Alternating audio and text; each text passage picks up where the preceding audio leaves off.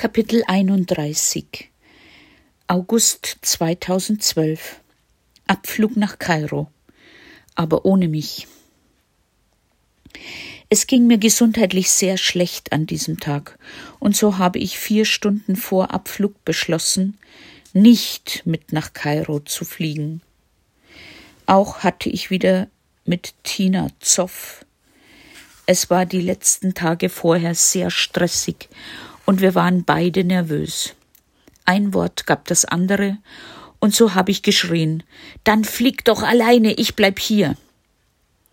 Sie konnte nicht über ihren Schatten springen.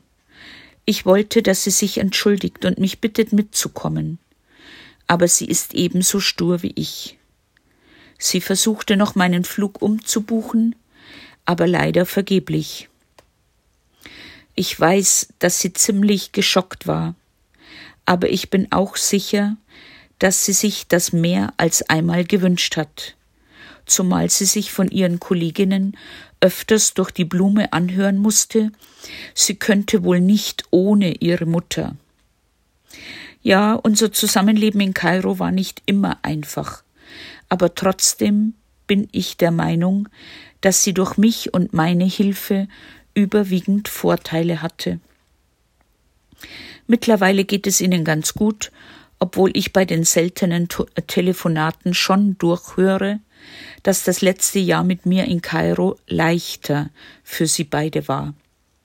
Wir werden sehen, wie es weitergeht. Vom 2. bis 6. Oktober kommen sie auf einen Kurzbesuch, aber nicht wegen mir, sondern wegen des Oktoberfests und dem 90. Geburtstag meiner Schwiegermutter am Chiemsee. Da will Tina hin zum Feiern. Vielleicht werde ich Ende Oktober fliegen, weil es mir graust, wenn es hier kalt, neblig und dunkel ist. Und außerdem will ich mich vor dem Schneeschippen drücken. Als ich einmal meine Nachbarin aus dem Erdgeschoss treffe, will sie mich gleich zum Schneeräumen einteilen. Ich sag zu ihr, ich sehe gar nicht ein, warum ich morgens um sechs aufstehen und einen riesigen Platz mit Einfahrt räumen soll, wo ich gar kein Auto habe und auch nicht zur Arbeit muss. Sie darauf? Dann müssen Sie halt zahlen. Ja, freilich, das hat dann mein Vermieter zu bestimmen und nicht Sie. Sonst geht es mir gut hier im bayerischen Wald. Ich war schon dreimal mit dem Bus in Deggendorf, hab mich bei super Sonnenschein in der Fußgängerzone in ein Café gesetzt und einen Eiskaffee getrunken und einen Deggendorfer Knödel, so ähnlich wie ein Granatsplitter. Leider braucht der Bus für 30 Kilometer 75 Minuten einfach. Aber er fährt durch ein wunderschönes Tal mit dem Ort Lalling, wo derzeit alle Bäume nur so vor Äpfeln und Zwetschgen strotzen. Hab gehört, dass sie dort einen wunderbaren Schnaps brauen. Und der Preis für die Busfahrt ist auch ganz schön happig. Zehn Euro dreißig hin und zurück. Dafür wurde ich von einem netten Busfahrer bis vor die Haustür gebracht. Ich sagte zu ihm, Nächstes Mal reicht es, wenn er mich mit einem Zehnsitzer abholt, anstatt wie heute mit einem Vierzigsitzer Schulbus. Anfang Juli haben wir in Deggendorf beim Mediamarkt einen sehr netten Mann kennengelernt, der uns beiden, Tina und mir, gefallen hätte. Leider ist er seit letztem Jahr verheiratet. Zu ihm, Peter, gehe ich immer als erstes, wenn ich in Deckendorf bin heul mich aus und lass mich trösten. Im Allgemeinen kommt man hier mit vielen Leuten ins Gespräch. Alle haben Zeit und Muße für einen Ratsch. Letzte Woche Montag war ich mittags um zwölf Uhr in Grafenau. Von der Ankunft des Busses bis zur Abfahrt hatte ich nur eine Stunde Zeit.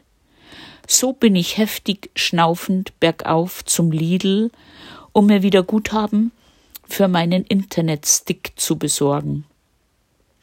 Der nächste Bus wäre erst abends um 18.40 Uhr gegangen und ich hatte wenig Lust, bei bewölktem Wetter dort rumzulaufen.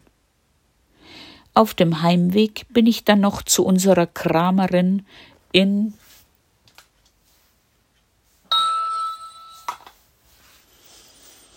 Das ist wirklich ein winziger Tante Emma Laden, ein riesiges Durcheinander, aber man bekommt alles. Dennis war während seiner Ferienzeit jeden Tag dort und hat schon morgens Semmeln und Brezen für uns gekauft. Und die Kramerin sagt, sie vermisst ihn schon so. Und andere Kunden auch. Er wäre immer so nett und höflich gewesen und hätte von Kairo erzählt. Da die Kramerin schon 69 Jahre alt ist, unverheiratet und nur unterstützt von ihrem Bruder, der sicher noch einige Jahre älter ist als sie, weiß ich nicht, wie lange ich da noch hingehen kann. Der nächste Supermarkt ist etwa 1,5 Kilometer entfernt. Um dorthin zu kommen, muss ich die Hälfte der Strecke bergab rennen und die andere Hälfte bergauf schnaufen. Aber gut, über kurz oder lang werde ich mir hier ein Auto kaufen müssen, sollte ich denn da bleiben. Dann gibt es da noch unseren Weiher, zu dem ich bei schönem Wetter laufe, ein Buch lese und noch am 8. September, nach zwei Tagen Anlauf, auch noch abends um 18 Uhr geschwommen bin. Das Wasser war so eisig kalt, dass es wie Nadelstiche piekste. Aber ich war glücklich, dass ich mich das getraut habe. Ganz alleine. Nächstes Highlight. 12. September. Da bin ich nach Zürich gefahren zu meinem kleinen Willi. Seine Mama Barbara hat mich eingeladen und sie hat angefragt, ob ich ein paar Tage, natürlich gegen Bezahlung, bei Willi bleiben möchte. Sie wollte mit ihrem Mann nach Stuttgart und das Haus des Schwiegervaters entrümpeln, der ins Pflegeheim musste. Ich habe mich riesig gefreut und sie gefragt, ob mich Willi überhaupt noch kennt. Sie sagte, er spricht fast jeden Tag von Brielle und Dennis. Unglaublich, gell, wo ich jetzt genau zwei Jahre von ihm weg bin. Anfangs, als ich da war, war er noch ein bisschen schüchtern, aber immer mehr wollte er neben mir sitzen, hat sich an mich gekuschelt, und am letzten Tag habe ich ohne Aufforderung ein dickes Elefantenbussi bekommen. Süß. Er ist jetzt vier und kann leider noch nicht sch und z sagen. Am 19. September bin ich mit dem Auto meines Ex-Mannes wieder heim in den bayerischen Wald. Und da rief Barbara schon wieder an. Willi würde mich schon jetzt vermissen und erzählt allen von unseren Unternehmungen. Wir waren in Knies Kinderzoo, bei einem Almabtrieb mit Kühen, Schafen, Pferden, Hunden, Hühnern, Schweinen, Eseln, Ponys und Lamas und auf diversen Spielplätzen und beim Tiere streicheln auf einem Bauernhof. Ja, und dann sollte ich ja auch mal wieder was arbeiten. Die Abfindung, von der ich lebe, schmilzt wie Eis in der Sonne. Da habe ich mich bei fünf Busunternehmen online als Reiseleiterin beworben. Nach einer Stunde hat mich eine Mitarbeiterin einer Firma angerufen und gesagt, sie suchen gelegentlich eine flexible Dame als Reisebegleitung. Ich habe gesagt, das würde ich wahnsinnig gerne machen. Und so hat sie mir versprochen, mich bei nächstem Bedarf anzurufen. Klingt doch toll, oder? Kostenloser Urlaub plus Taschengeld. Da weiß ich noch nicht, dass es leider nur toll klingt. Von den anderen Reiseunternehmen habe ich nichts gehört. Mal schauen was sonst noch so auf mich zukommt. Kairo ist so weit weg und Tina scheint es gut zu packen.